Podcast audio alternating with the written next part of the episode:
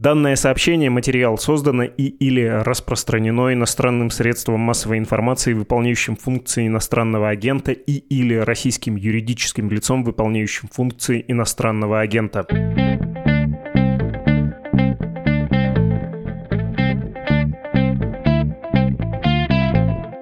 На «Медузе», на множестве подкаст-платформ и стриминговых сервисов, в YouTube. Вы можете слушать, ставить оценки, оставлять комментарии нашему подкасту, чтобы больше, еще больше людей узнало о его существовании. И в идеале, чтобы стало так, что эти люди, узнав о подкасте, каждый будний день включали его и слышали «Здравствуйте, это что случилось?» Подкаст о новостях, которые долго остаются важными. У микрофона Владислав Горин. Это дежурная, не очень интересная часть, а не дежурная и любопытная, кто сегодня у нас в гостях гостях. Сегодня у нас Александр Ершов, научный редактор «Медузы», микробиолог, автор статей в мировых э, научных журналах, любимец публики, кумир.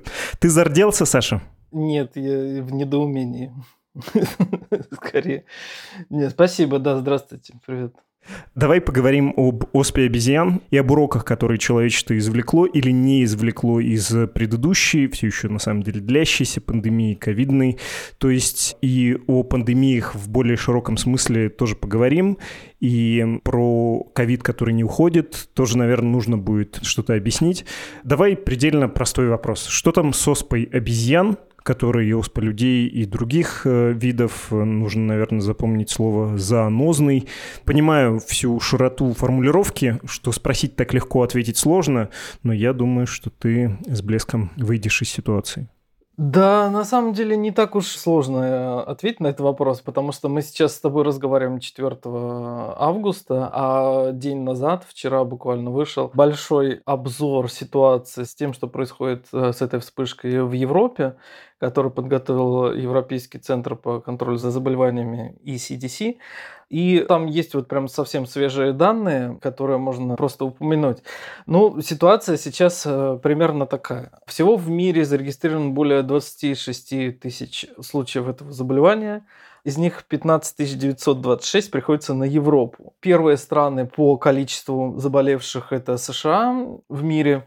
В Европе это Испания, Германия, Великобритания, ну, еще несколько стран. В принципе, заболевание уже распространилось очень широко по всей планете, и в Азии, и вот в России зафиксирован случай. И сейчас, на данный момент, около 80 стран сообщили о том, что на их территории есть случаи заболевания.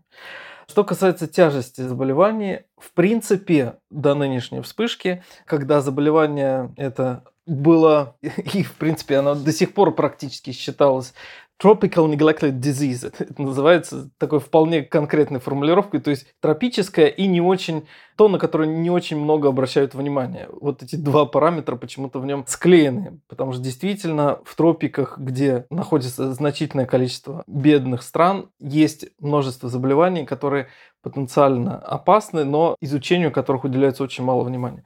Так вот, до этой вспышки оценки летальности этого заболевания, они были очень облачные говорилось о том, что от 3 до 6 процентов заболевших погибают.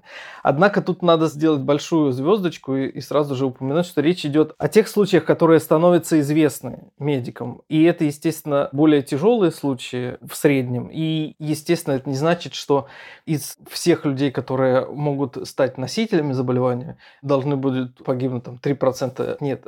Истинная летальность, видимо, существенно ниже – но какова она, мы на самом деле до сих пор хорошо не знали, и э, приходится опираться вот на данные той вспышки, которая происходит прямо сейчас.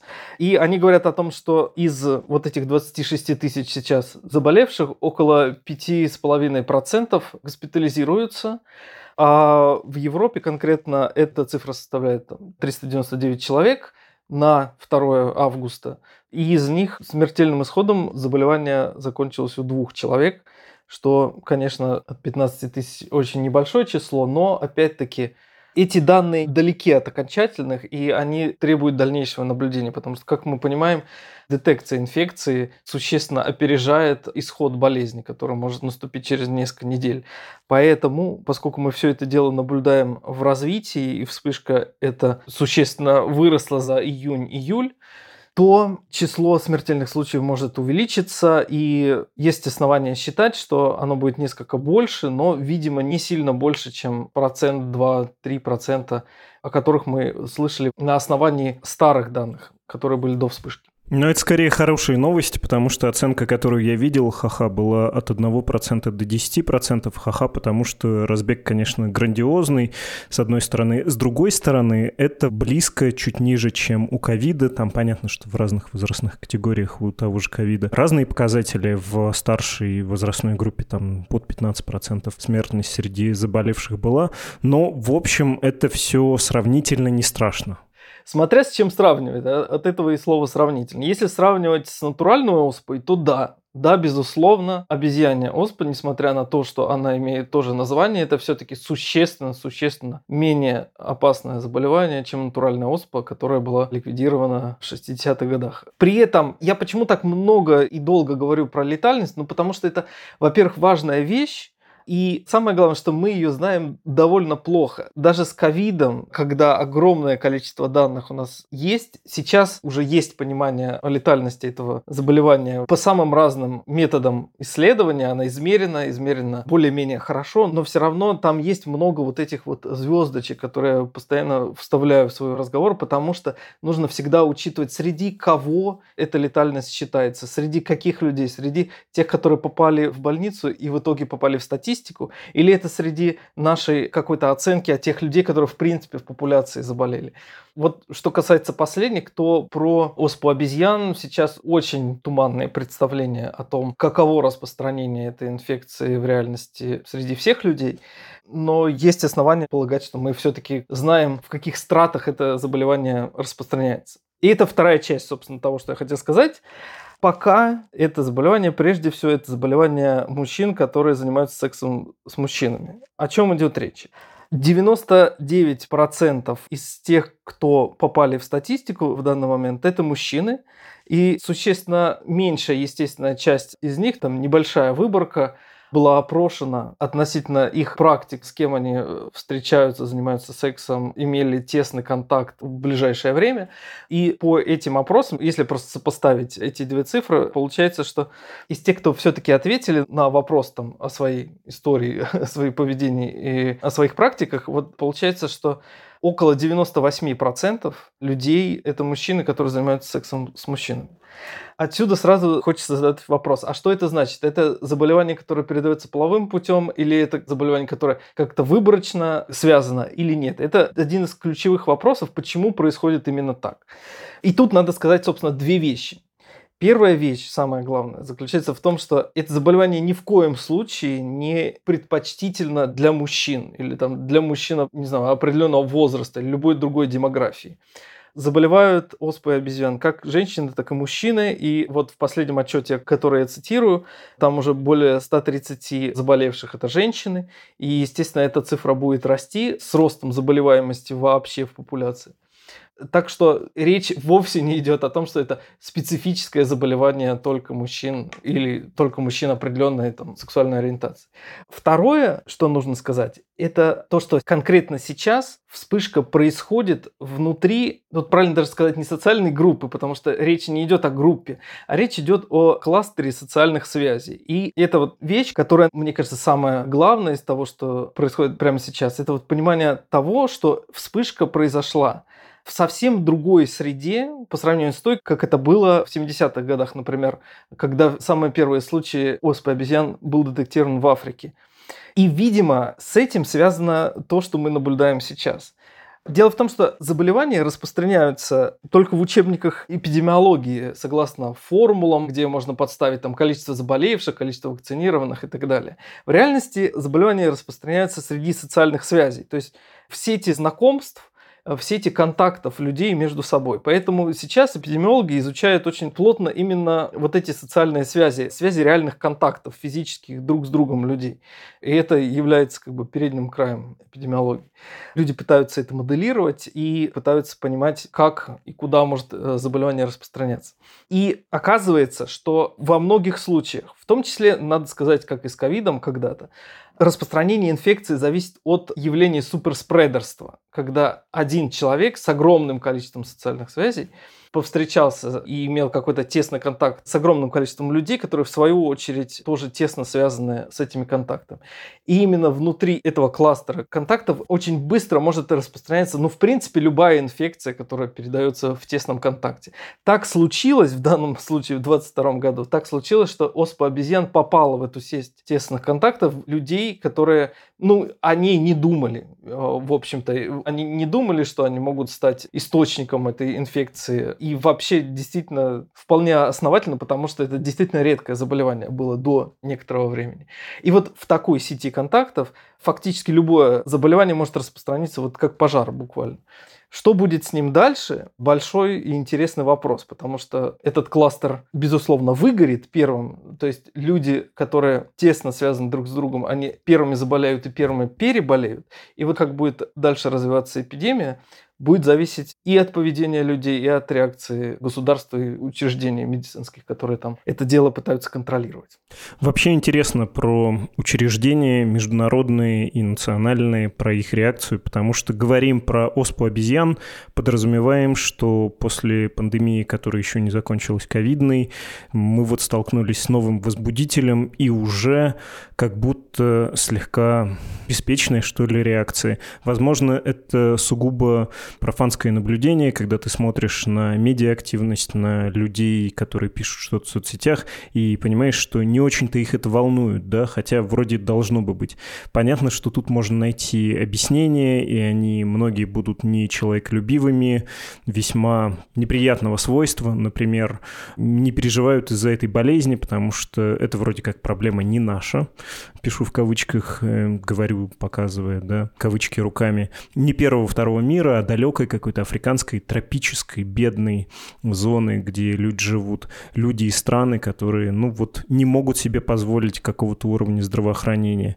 Потом, конечно, репутация, которую ты сказал, болезни мужчин, которые занимаются сексом с мужчинами, и стигматизация вообще смахивает на ранний этап ВИЧ, если честно. Такое тоже для многих повод отстраниться, да, сказать, ну, я не занимаюсь, чего мне бояться.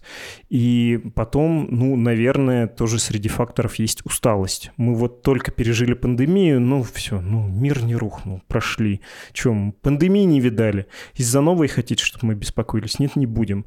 Или тебе кажется, что все нормально, адекватная реакция, не надо рвать на себе волосы, не надо расчесывать оспины, тем более несуществующие, вводить чрезвычайные ограничительные меры. Другая болезнь вызвала бы другую, более адекватную реакцию государственных органов, международных учреждений.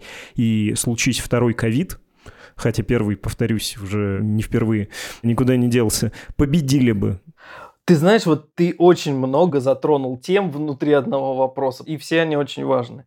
Начнем с самого простого. Ты говоришь о том, что люди не так сильно беспокоятся, как стоило бы беспокоиться относительно ковида, потому что это якобы их не касается. Действительно, факт в том, что для человека, для нашего простого слушателя, его реакция, короче говоря, когда начинался еще ковид, редакция все время приходила ко мне примерно с одним вопросом. А вот сейчас пора паниковать? Собственно, паниковать не следует никогда. Это не является какой-то адекватной реакцией. Для человека, который не входит вот в эту группу риска, которая есть сейчас, оспа обезьян не является большим риском на сегодня. Это очень точное утверждение. Например, оно не говорит о том, что он не станет большим риском завтра, когда инфекция уйдет в другие социальные слои. И тут ты вспомнил про ВИЧ абсолютно правильно, потому что с ВИЧом ситуация была очень и очень похожа. Он действительно появился в Африке, он стал распространяться сначала внутри узкой прослойки э, весьма специфичной людей, которые тесно было связано друг с другом, и распространился он таким образом. Ну, поскольку ВИЧ все-таки это не ковид, он не передается воздушно-капельным путем, поэтому он передается внутри более специфических социальных связей. Там можно действительно говорить о социальных связях. Сложно говорить о связях между людьми, которые пришли на концерт, где в зале был человек с коронавирусом, и потом воздушно-капельным путем это передалось. Естественно, чем более плотный социальный контакт нужен для передачи заболевания, тем специфичнее будет вот этот кластер социальных связей. Короче, тут нет ничего удивительного. Мы ведь помним, чем история Switch, э, хотелось бы сказать, закончилась. Она ни разу не закончилась. Вот буквально недавно вышел припринт группы Георгия Базыкина по другой пандемии, по пандемии ВИЧа которая тоже является пандемией и тоже никуда не делась. И там видно, что да, сейчас, в 2022 году, несмотря на обилие препаратов, которые позволяют подавить репликацию ВИЧ и жить с ВИЧем и остаться его носителем, но стать человеком не заразным, при этом, при всем, ВИЧ распространяется в России с нормальным таким репродуктивным числом около трех. То есть там, каждый человек в среднем заражает там, трех других человек. И это довольно печальный итог предыдущей пандемии. А мы хотим понять, чему нас научил ковид. Вот кажется, что мало чему. Ты еще сказал очень важную вещь про то, что отношение к этой инфекции формируется во многом благодаря тому, что кажется, что это где-то очень далеко, это было тропическое малоисследованное заболевание где-то в Африке. И что же произошло с ним? Но мы видим, что произошло то, что следовало ожидать, и о чем ученые говорили очень долго, что заболевания приходят таким путем и становятся всеобщей проблемой. У людей, и в том числе даже и у животных, вирусы распространяются как в единой среде. Еще один момент, который ты сказал очень правильно, это момент, связанный с отношением к болезни, как к некой проблеме, условно, не белых людей как проблеме, которая вообще не касается жителей США, Европы и так далее. Именно так все и обстояло до последней вспышки с вирусом оспы обезьян.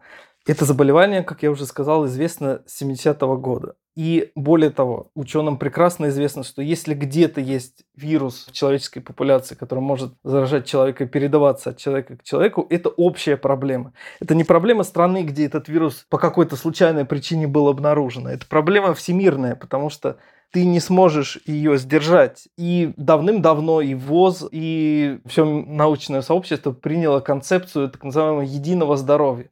То есть, когда ученые смотрят на то, какими вирусами болеют люди, какие вирусами болеют животные, как домашние, так и дикие, на все это нужно смотреть как на единую систему, в которой вирусы могут потенциально передаваться, а не на как подводную лодку, где есть отдельные отсеки, которые можно изолировать друг от друга, и где передача вируса из одного отсека в другой не будет являться проблемой. Но это понимание того, что вирус из Африки – это и проблема в том числе Калифорнии и э, Ямала, это понимание никак не выливалось в реально активное действие. То есть финансирование программ исследования вирусов, финансирование разработки вакцин – что нам говорить? Вот то единственное лекарство, которое сейчас есть в распоряжении медиков для лечения вируса оспы обезьян, оно было испытано в лабораторных экспериментах на животных, а также в одном случае на человеке. И это совершенно ситуация дикая с точки зрения того, что мы расхлебываем отсутствие подготовленности к заболеванию, которое известно более вот уже, получается, 50 лет. И таких заболеваний, надо сказать, десятки, если не сотни. Большинство из них не до исследования, мы очень мало про них знаем. Очень небольшое финансирование дается ученым, которые лезут в джунгли, собирают образцы, пытаются понять, какая филогенетика вирусов, как они распространяются, какие вирусы вообще бывают. Я могу про это говорить очень долго и вспомнить про то, как э, буквально перед самой пандемией администрация Трампа прервала связи США с Китаем научные и финансовые, которые направлялись как раз на поиск коронавирусов. В общем, ты должен меня остановить, потому что я могу про это говорить очень долго. Я не хочу тебя останавливать, я хочу даже немножко, может быть, походить кругами, потому что вот две этих мысли про то, что только что у нас была пандемия и в очередной раз скажу, не закончилась уроки из нее должны быть извлечены. Вы знаете про то, что существует конкретно эта болезнь, видите, как развивается новая, да, и ничего не делаете, это поразительный факт, который не перестает удивлять. А вторая вещь, ну, собственно, про оспу обезьян, что ее, наверное, не стоит недооценивать, несмотря на специфические ее свойства. Ты знаешь, я вот в рамках этой программы хождения по кругу хочу прочитать э, хорошо, как мне кажется, сформулированный текст научной журналистки Ирины Якутенко. Она у себя в соцсети, которую нельзя называть без бюрократических оговорок, написала, и уточню просто, что это не та запрещенная соцсеть, которая с фотографиями розовенькая, а та, которая синенькая, где много нытья, облеченного в текст. Ну так вот, Ирина Якутенко без нытья по делу написала на днях следующее. Обширная цитата, но, во-первых, хорошая да повтори, твоя мысль, в общем-то, похожа. Во-вторых, может быть, ты что-то дополнишь, э, тебя на что-то натолкнет этот текст. Итак, Ирина Якутенко, цитата. «Слушаю тут запись последней пресс-конференции ВОЗ по поводу оспы обезьян и прочих наших инфекционных радостей. И вот что имею вам сказать. Ничего хорошего не ждите. Ковид, если чему и научил, то не очень. ВОЗ, как был последние десятилетия сравнительно бесполезной организацией, так и остался, особенно по вопросам, которые требуют быстрой реакции и лоббизма. Вот, например, у нас уже 18 тысяч плюс подтвержденных случаев оспы обезьян и 5 смертей за пределами Африки. Для значительной части неизвестен источник заражения, позитивно сделанных тестов 30-40%. Ты, оговорюсь, называл другие цифры, у тебя они чуть свежее были, да? О чем это говорит, продолжает Ирина? Это говорит о том, что вирус вполне может быть распространен в популяции намного шире, чем мы видим.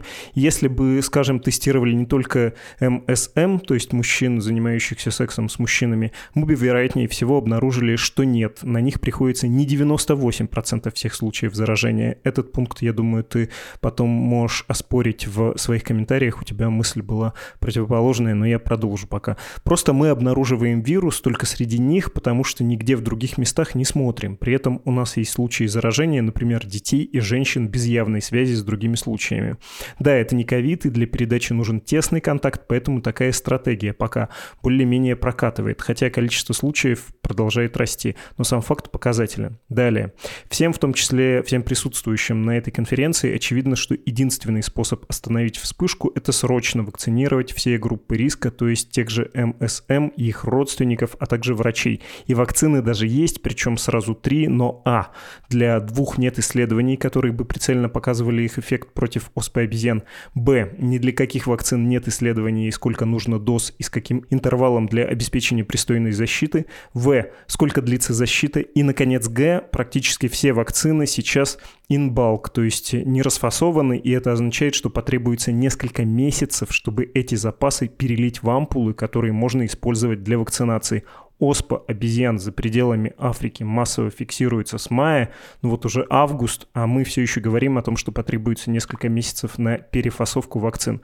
Ну и самые феерические ответы, люди, которые должны были отвечать за мировое здравоохранение, дали на вопрос о том, а что, собственно, делать. Нет, они не сказали, что будут давить на военных, а именно у них основные запасы вакцин, так как исходно они все противооспенные, разработанные на случай атаки биотеррористов, чтобы те отдали препарат, в смысле военные, чтобы бы да, отдали препарат, потому что вот он, тот самый экстренный случай. Они не сказали, отвечающие на вопросы, что будут способствовать запуску производства или хотя бы масштабных исследований препаратов против оспы обезьян. Они есть, но они тоже в первую очередь нацелены на лечение натуральной оспы, так что протоколы для оспы обезьян нужно выверять. Они не сказали, что будут лоббировать массовую вакцинацию групп риска. Нет, вместо этого они призвали людей искать проверенные источники информации и делиться ими в соцсетях. Я сейчас абсолютно абсолютно серьезно. Это дословная цитата. Кроме того, представители ВОЗ настоятельно порекомендовали людям из группы МСМ уменьшить количество половых партнеров. И знаете, что они ответили на немедленно последовавший закономерный вопрос от журналистов, как ВОЗ думает, страны должны обеспечивать это самое уменьшение половых партнеров? Сказали, что создали специальную комиссию, которая уже четыре раза по этому поводу собиралась. И вообще они там ВОЗ очень надеются, что вспышка будет кратковременной. Ну, потому что другие меры будут приняты. При этом никаких мер по факту нет, вакцины массово недоступны, карантины против распространения оспы обезьян неэффективны. В общем, граждане, надеемся, что вирус окажется не таким расторопным, как SARS-CoV-2, на что есть надежда из-за способа его передачи и неспособности так быстро мутировать, потому что самостоятельно сдержать его расползание человечество, очевидно, снова не сможет. Конец этой большой цитаты. Хочешь что-то добавить, поправить, на какие-то мысли, может, тебя наталкивает это, в общем, страстная Филиппика? Ну, Филиппика действительно страстная. Как и положено Филиппике, Ира часто выступает с критикой ВОЗ. Это стало уже жанром таким. Но я могу только отметить две вещи. Несмотря на то, что по фактам Ира все говорит совершенно верно, я бы сделал акценты немножко иначе. И следующим образом. Во-первых, про ВОЗ. Давайте все-таки примем реальность такой, какая она есть, а не такой, как нам хотелось бы быть. ВОЗ не является верховной главнокомандующей медицинской организацией всего мира, мирового правительства. Там где-нибудь в Стартреке там ВОЗ мог бы играть совершенно другую роль. Но у нас нет мирового правительства, и у нас, соответственно, не может быть мирового Минздрава. ВОЗ выполняет ту функцию, которую может, и делает это с какой-то эффективностью. Мне кажется, что главная его функция выполняется им нормально. Это функция сбора информации, координации, сбора статистики, предоставления информации медицинским организациям мира и публике. И с этой задачей он, ну, кое-как, но справляется. Там можно сказать, что, например, в Великобритании есть гораздо более эффективная система сбора информации, но в среднем по миру, даже по сравнению с российским Минздравом, ВОЗ выполняет функцию, в том числе и его, и выполняет ее гораздо лучше. У ВОЗа, как вы понимаете или не понимаете, но это хорошо бы понимать, у ВОЗа нет никаких рычагов для нормального, существенного, эффективного давления на правительство. ВОЗ всю историю нынешней пандемии ковида, два с половиной года, пытался добиться распространения вакцин в бедных странах. Много ли ему помогли с вакцинами те страны, которые, собственно, являются их производителями? Ну, что-то как не очень. А это было главное, основное, на что ВОЗ давило. Ну, просто организация, которая не имеет соответствующих ресурсов, она не может быть начальником. Все, что они могут, они делают нормально. Это первое. Второе, что касается вообще подхода к купированию оспы обезьяны этой вспышки и как тут следует действовать. Ну, смотрите, кажется, что есть альтернатива двух путей. Один путь – это немедленная вакцинация всех групп риска, за которую, кажется, можно выступать. Казалось бы, вакцины – это хорошо, а следовательно, все, что связано с вакцинацией, тоже хорошо. Это не вполне так в данном случае. По крайней мере, я бы хотел сделать акцент именно на том, что вакцины для этого заболевания не идеальное решение. И когда говорится о том, что вакцины есть, но они просто не расфасованы, а также они не исследованы, и у нас нет никаких клинических исследований с хорошими данными по побочным эффектам, по эффективности и так далее, это означает очень просто, у нас вакцин нет. У нас есть некоторый продукт, который может довольно быстро стать вакциной, но вакцины эффективной, такой, какая она должна быть, ее нету. Потом необходимо понимать, что вакцины, в принципе, это не единственный способ решения проблемы со вспышкой. То, что ВОЗ таким смешным образом выходит и говорит, вы знаете, мы рекомендуем вам снизить количество половых партнеров, но это может выглядеть смешно, Однако это полностью заякорено в эпидемиологии. Поскольку это заболевание распространяется в существенно более тесном контакте, чем тот же ковид, и распространяется в определенной группе, то как только в этой группе станет существенно меньше связей, а их там было исходно очень много, как только количество связей уполовинится, например, вспышка может исчезнуть сама собой просто по естественным эпидемиологическим причинам. Заболевания будут приходить в тупик, да, они не смогут распространяться дальше. И такое решение, если бы оно могло бы быть имплементировано, оно бы полностью было лишено всех недостатков всех вакцин, про которые мы знаем очень мало. Действительно, эти два пути, вакцинация групп риска и какие-то меры, которые, ну, они называются не фармацевтические меры, но в данном случае это просто апелляция к личной ответственности. Пожалуйста, предохраняйтесь во время секса. Или, пожалуйста, обратите внимание на то, что оспа обезьян существует, и поэтому сейчас может быть не самое лучшее время для группового секса о котором говорят до 40% человек, которые стали инфицированы манкипоксом в мае-июне этого года. Может быть, это решение и будет эффективным. Поэтому, несмотря на то, что действительно есть много вопросов к тому, как ВОЗ реагирует на эпидемию, и то, что она, как и в случае с ковидом, не с первого раза объявила эту ситуацию глобальной угрозой, тянула резину из недели в неделю, потом все-таки решила, что это следует объявить глобальной угрозой. Несмотря на все это, ни вакцина не является панацеей, ни ВОЗ не является главным и основным виновником того, что происходит сейчас. Надо немножко это тоже понимать. Не могу не заметить, что когда ты говоришь про то, что любая болезнь – это, очевидно, проблема всего человечества, но при этом нет э, органов э, власти или надвластных, да, наднациональных, точнее, институтов, которые могли бы способствовать э, коллективному решению проблемы. Но это тоже один из э, самых, наверное, очевидных выводов и последней пандемии, и других вспышек, что надо кооперироваться, сотрудничать, может быть, уступить часть какого-то суверенитета, ну или иным образом взаимодействовать. И, кажется, об этом тоже Ирина и говорит, что, видимо, у ВОЗ хорошо бы, чтобы была такая функция. Если из этого можно будет сделать такой вывод, я буду тремя руками за. И, кстати, нет, Влад, я не говорил, что любая болезнь является глобальной проблемой, потому что многие болезни не являются глобальными проблемами. Я говорю про инфекционные болезни. Например, рак легких не может быть глобальной проблемой. Это часто проблема одной страны, с которой она может сама самостоятельно справиться. Ну и множество незаразных болезней являются проблемой своих стран. Но что касается именно инфекций, это действительно глобальная проблема. Просто когда американские регуляторы считают, что, ну, пожалуй, на это заболевание не следует тратить слишком много денег, потому что оно существует только в Африке и вообще не очень частотное, это на самом деле как бы просто зарывание головы в песок, потому что мир все равно движется к глобальному существованию, к глобальным сетям контакта, к миграции. Невозможно ничего сдержать. Невозможно было ничего сдержать и в XIV веке, когда черная смерть пришла. И тем более невозможно будет сдержать ни одну из существующих инфекций, которые заражают человека. Поэтому их надо исследовать. Поэтому, если вообще какой-то вывод можно сделать из всех этих пандемий, он заключается в том, что нужно вкладывать деньги прежде всего в науку. И нет такого количества денег, которые были бы потрачены на науку зря, потому что исследование этих вещей, оно дает тебе тысячи инструментов и для того, чтобы с ними бороться, и для других потенциально неожиданных положительных реакций, как-то там, не знаю, изобретение ПЦР и так далее. Хорошо, поправка про неболезни, а инфекции учтена. Шутка про то, что призывает иноагент и вообще враг русского мира вкладываться в биолаборатории замылено, почти не пошучено. Давай про ковид все-таки поговорим, про подъем заболеваемости, который уже не первую неделю фиксируется. Опять же, все расслабились, думали, что прошло, а вот немецкое, например, правительство, не оно одно, но оно, кажется, ярче всего не дремлет.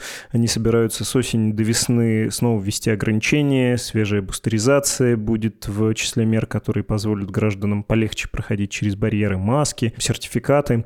Правильно делают? Или они правильно делают это для себя, потому что они специфически прошли ковид, у них были большие ограничения, не было, может быть, э, широко полученного иммунитета благодаря тому, что люди переболели. Может быть, они правильно делают по меркам доковидным все, да, а так пора бы смириться, что ковид с нами навсегда, каждый холодный сезон все равно не будешь страну закрывать, и они когда-то это поймут, может, не в этом году. Или можно исходить из слова «неправильно», да, и перестроить немного эти предложения, но, в общем, в смысле они не сильно потеряют. Да ты знаешь, мне кажется, давным-давно реакция на ковид развалилась на две стратегии, которые более-менее придерживаются все страны ну, может быть, с какими-то внутренними особенностями, которые на самом деле связаны даже не с эпидемиологией, а с внутренней политикой, которая, честно говоря, мало интересна. Это две стратегии. Стратегия европейская, скажем так, то есть стратегия сдерживания, когда есть понимание, что все равно весь ковид контролировать невозможно, и мы меры закрытия будем медленно и очень тонко регулировать в зависимости от количества заболевших. Вот сейчас есть в некоторых странах волна, в некоторых странах странах она уже прошла. Волна связана с распространением линии BA5. И, ну, например, в Японии сейчас резкий взлет заболеваемости при не очень большой заполненности больниц, надо сказать. Но рост заболеваемости очень существенный, яркий. А в ЮАР, например, он же начался существенно раньше, но он уже и закончился. И все, в общем-то, надеются только на две вещи. Во-первых, что бустерная вакцинация помогает поднять иммунитет вновь до какого-то приемлемого уровня, а в случае чего, если там у нас условно огромное количество все-таки заболевших есть, или если вдруг, не дай бог, появляется какая-то новая линия, которая еще быстрее распространяется, чем там BA5 нынешний, в том случае мы будем закрывать, мы будем вводить какие-то ограничения. То, что страны готовятся к всплеску заболеваемости осенью, это тоже вполне естественно и ожидаемо, потому что это связано прежде всего не с погодой на самом деле, а с тем, что люди возвращаются из отпусков и дети возвращаются в школы. А школы это важнейший рассадник инфекций, в принципе, для любых респираторных заболеваний. Так что в данном случае все абсолютно ожидаемо и даже несколько неинтересно. Вторая стратегия – это стратегия Китая – стратегия нулевой терпимости к ковиду. И вот э, как она дальше будет существовать, это интересный вопрос. Они до сих пор ей придерживаются, они до сих пор закрывают города на карантин очень жесткий в случае наличия одной, двух, трех положительных тест-проб.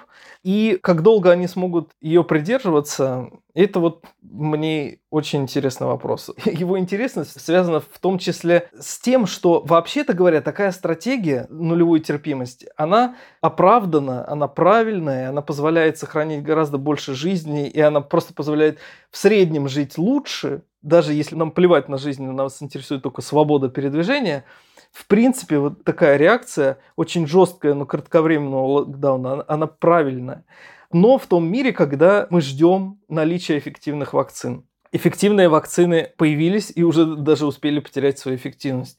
Китай при этом по-прежнему настаивает на своих собственных вакцинах. Вакцинированные люди этими вакцинами Sinovac, Sinopharm в основном, в большей части, и которые сейчас совершенно неэффективны против омикрона. То есть фактически население Китая слабо вакцинировано. И с этим надо китайскому правительству что-то решать. Посмотрим, как будет вакцинация у них развиваться дальше. Но вот это открытый вопрос. Станут ли они признавать свои ошибки или все-таки нет? Будь добр, еще на прощание объясни, что такое супервакцина от ковида. Вообще хорошо звучит супервакцина. Жаль, что не ультравакцина. Это такой термин, который в научной литературе не встречается, но, видимо, имеется в виду панкоронавирусная вакцина. То есть вакцина против всех возможных коронавирусов, как нынешнего, который вызывает ковид, так и сарса 1 который когда-то вызывал атипичную пневмонию, так и пригоршни других коронавирусов, которые вызывают обычные простуды, например, а также вакцины МЕРС. Панкоронавирусная вакцина – это проект будущего, которого мы ждем. В чем проблема с нынешними вакцинами от ковида? Она в том, что они заточены на тот вариант коронавируса, который распространяется сейчас, и с приходом новых вариантов теряют свою эффективность. Панкоронавирусная вакцина принципе, должна была бы закрывать нам все возможные варианты эволюции вируса и таким образом иметь срок гарантии гораздо больший, чем есть сейчас у тех вакцин, которые у нас есть сейчас. Над этой вакциной работали исследователи еще с 2010-х годов до появления нынешней пандемии.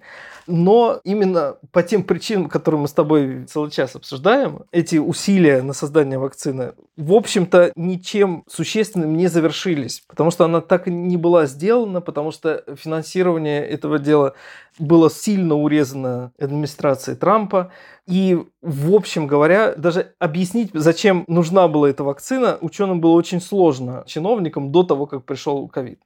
Когда ковид все-таки пришел, эти исследования продолжились, и сейчас есть несколько кандидатов, которые уже проходят клинические исследования, по ним есть некоторые результаты обнадеживающие, но все равно это пока не окончательное решение создание вот такого рода общих вакцин зонтичных, зонтичного типа, которые не против одной конкретной разновидности одного конкретного вируса, которые закрывают некоторые кластер заболеваний, это супер важная, интересная работа, которая при этом довольно сложная и требует существенно большего времени, чем просто создание вот там инактивированной вакцины, там как э, Синофарм или наш Ковивак, когда ты просто берешь вирус, убиваешь его, и вот у тебя вакцина готова. Это существенно более сложная работа, работа, тебе нужно собрать э, как бы портрет подозреваемого общего вида, собрать его внутри пробирки и протестировать.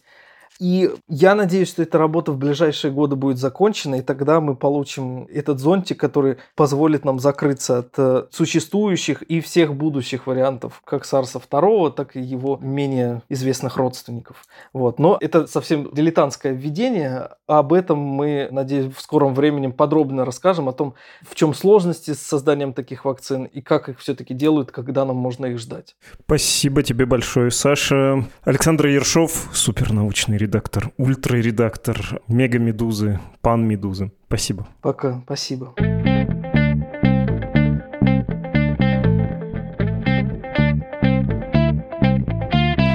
Лайки, комментарии, репосты этого эпизода сделают нашу редакцию чуть счастливее. Не стесняйтесь высказывать свое неодобрение, но особенно одобрение. Про плохое всегда ведь легче хочется написать, чем про хорошее. Это естественно. Другой важный способ выражения вашей приязни по отношению к нам – финансовая поддержка нашей работы с вашей стороны. Инструкции и формы оплаты есть на страницах support.meduza.io и save.meduza.io. Личные записочки шлите на подкаст собакамедуза.io, это понятный e-mail. И напоминаю, это был подкаст «Что случилось?» о новостях, которые долго остаются важными. До нового свидания. thank you